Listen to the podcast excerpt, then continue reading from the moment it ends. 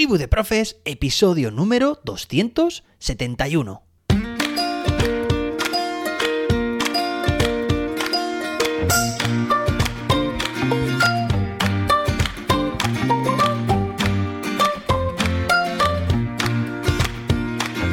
Hoy es lunes día 30 de enero de 2023. Señoras, señores, se nos acaba el mes. Espero que hayáis tenido un fantástico fin de semana. Hoy celebramos el Día Escolar de la No Violencia y la Paz. Recuerdo que hace unos días, varios episodios, estuve, bueno, pues hablando sobre este tema, ¿no? Proporcionando una actividad sobre este esta temática y también celebramos, atención, el Día Internacional del Croissant. Bueno, no está mal, ¿no? Que de vez en cuando haya días de estos, en los que te puedas permitir comerte un croissant y que nadie te diga nada. No, es que es el Día Internacional del Croissant. Así que espero que te lo comas. Bueno, hoy tenemos un día y una semana muy interesante. Ya recuerdas que la semana pasada este, estuve un poco haciendo una avanzadilla de lo que íbamos a tratar esta semana, más chat GPT, temas candentes, temas de rigurosa actualidad y preguntas que enviáis. Hoy en concreto tenemos la pregunta de nuestra compañera, fiel oyente del podcast, y ha participado en varias ocasiones Reyes, Reyes Vargas, que, bueno, pues dice gracias por responder a mi correo. Bueno, claro que sí, yo siempre intento contestar. Ya sabéis que muchas veces por cuestión de cómo me organizo, de mi time blocking, ¿vale? cómo me, me estructuro los días, pues a veces contesto, es lo normal, a de madrugada, podríamos decir, ¿vale? O programo los correos y a veces solamente es una vez al, día. Otras veces, pues hay suerte y contesto varias veces al día. Bueno, dice, me pregunto si le podrías hacer una pregunta a ChatGPT sobre la seguridad y protección de datos de los usuarios que se registran en ella. ¿Para qué necesitas saber el teléfono? Supongo que será seguro. Pues precisamente hoy vamos a hablar sobre ChatGPT, seguridad y privacidad de los datos para contestar la pregunta de Reyes que seguro que también resuena en las cabezas de muchos y muchas otras docentes. De hecho, yo también me lo pregunto, ya respondí el otro día, pero respondí sin dar un motivo, simplemente que, bueno, era requisito. Vamos a ver qué nos pregunta, ¿eh? No tengo ni idea en estos momentos de grabar el episodio de qué nos va a decir, de verdad. Me va a sorprender. El otro día también nos sorprendió con la Lobloe y le cazamos algún que otro fallo también. Bueno, pues vamos a ver qué nos pregunta. Pero antes de nada, oye, si te gusta este podcast, que además está compartiéndose, lo sé, mucho, porque se nota en las descargas, pues que eso que lo compartas con más docentes, a quienes les pueda interesar, para estar al día de todas estas novedades, de las posibilidades de la inteligencia artificial en la educación. Y que lo valores también con cinco estrellas. Claro que sí. Venga, muchísimas gracias por adelantado. Y vamos a pasar a lo que nos toca. Tengo aquí ChatGPT preparado o preparada bueno, no me gusta ese mm, género neutro, ¿no? Que a veces dicen, eh, ese género líquido de preparade o algo así. Pues no, yo lo siento, pero no lo voy a utilizar.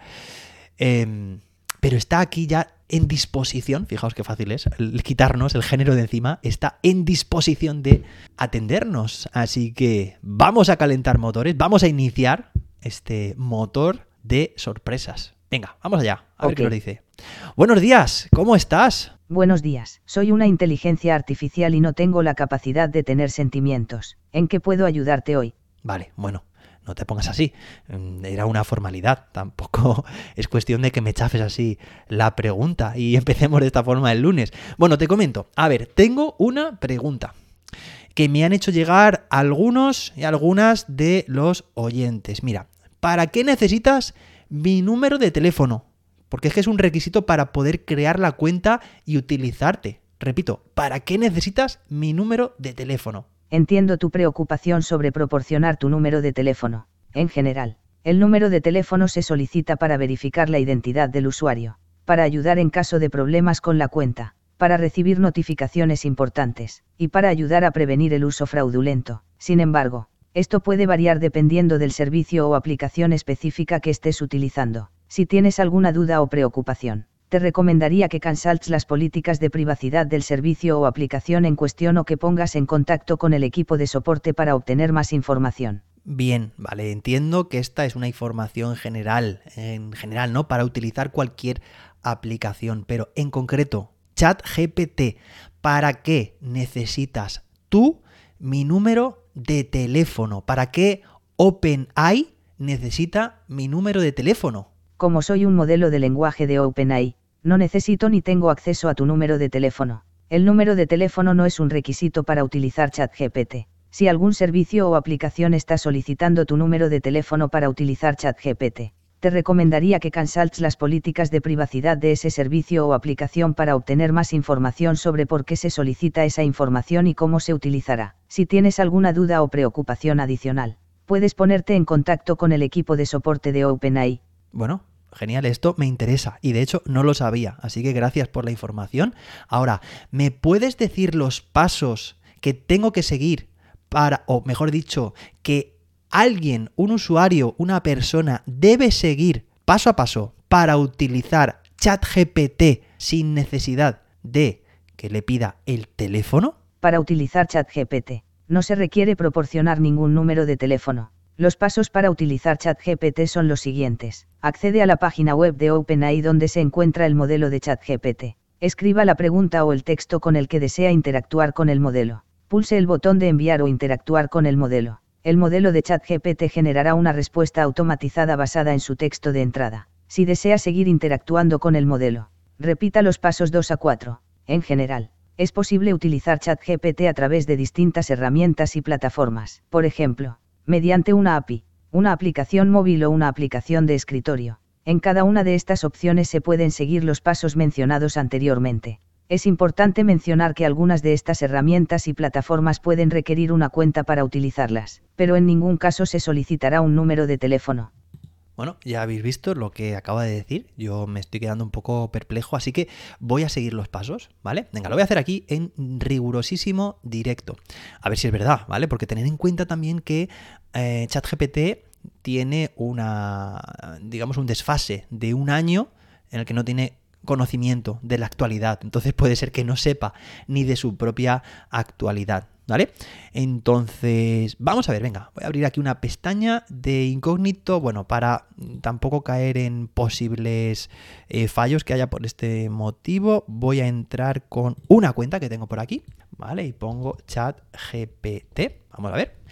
Entro a ChatGPT por aquí y atención, porque me dice que esta página no funciona, te ha redirigido demasiadas veces. Vale, venga, voy a intentar entrar con otra cuenta, con esta otra, ¿vale? Venga, OpenAI o ChatGPT directamente, ChatGPT. Estamos intentando averiguar si esto que nos ha dicho, de nuevo, esta página te ha redirigido demasiadas veces. He entrado con otra cuenta. Voy a entrar con una tercera. Venga, lo intentamos una tercera y si no, pues ya digo que intentamos este procedimiento, eh, pues a lo largo del día, a lo largo de estos días tenemos que averiguarlo, ¿vale? Pero hemos descubierto algo realmente interesante. Y de nuevo, con esta tercera cuenta tampoco me permite. Yo lo estoy utilizando con una cuenta en la que estoy logueado, con una sesión que yo creé en la que di mi número de teléfono. Estoy intentando entrar con otros perfiles y no hay manera, ¿vale? Bueno, pues nada, es lo que, es lo que hay.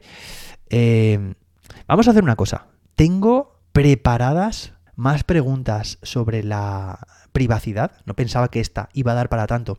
Sobre la privacidad y la seguridad de la información que proporcionamos para hacer preguntas. Eh, quiero que se sincere ChatGPT y lo vamos a hacer mañana. Si es seguro, que le aporte, que le dé información sobre alumnos, con el objetivo de mejorar el proceso de aprendizaje o hay riesgos a la hora de compartir la información, ¿vale?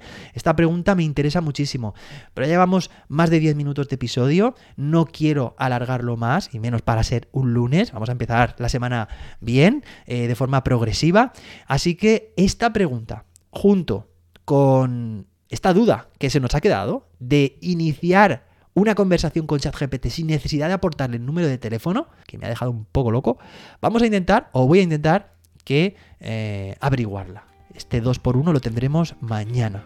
¿Vale? Te lo contestaré mañana martes. Y si tú averiguas antes que yo la respuesta, pues envíamela.